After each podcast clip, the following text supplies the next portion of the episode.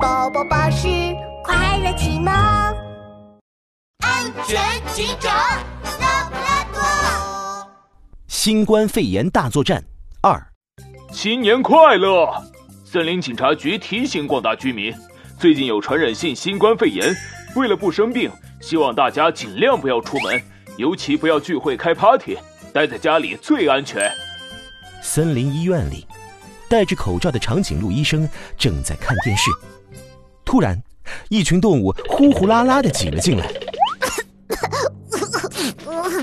哎呦，长颈鹿医生，我感冒了，浑身难受。我也难受，我还头疼。长颈鹿医生，我发烧了。大家别急，排好队，我一个个检查。长颈鹿医生一个个给动物们检查，长长的鹿脖子都累弯了。检查结果出来了，我看看。啊糟了，他们的症状不是感冒，而是……长颈鹿医生赶紧拨打了警察局的电话。你好，这里是拉布拉多警长。拉布拉多警长，我是长颈鹿医生。森林医院突然来了好几个病人，根据我的检查，他们得了新冠肺炎。什么？新冠肺炎？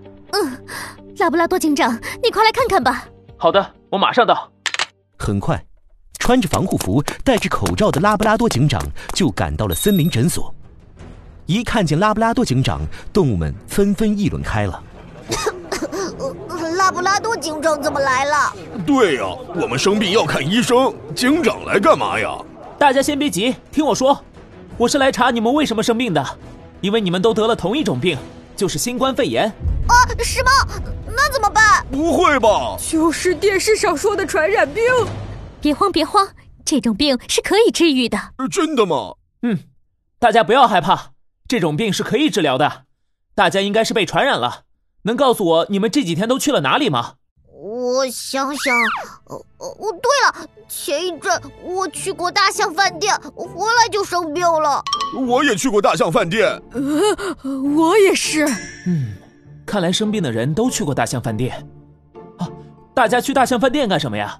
呃，那个，这个，那个，呃，这个，呃、嗯。你们怎么都不说话了？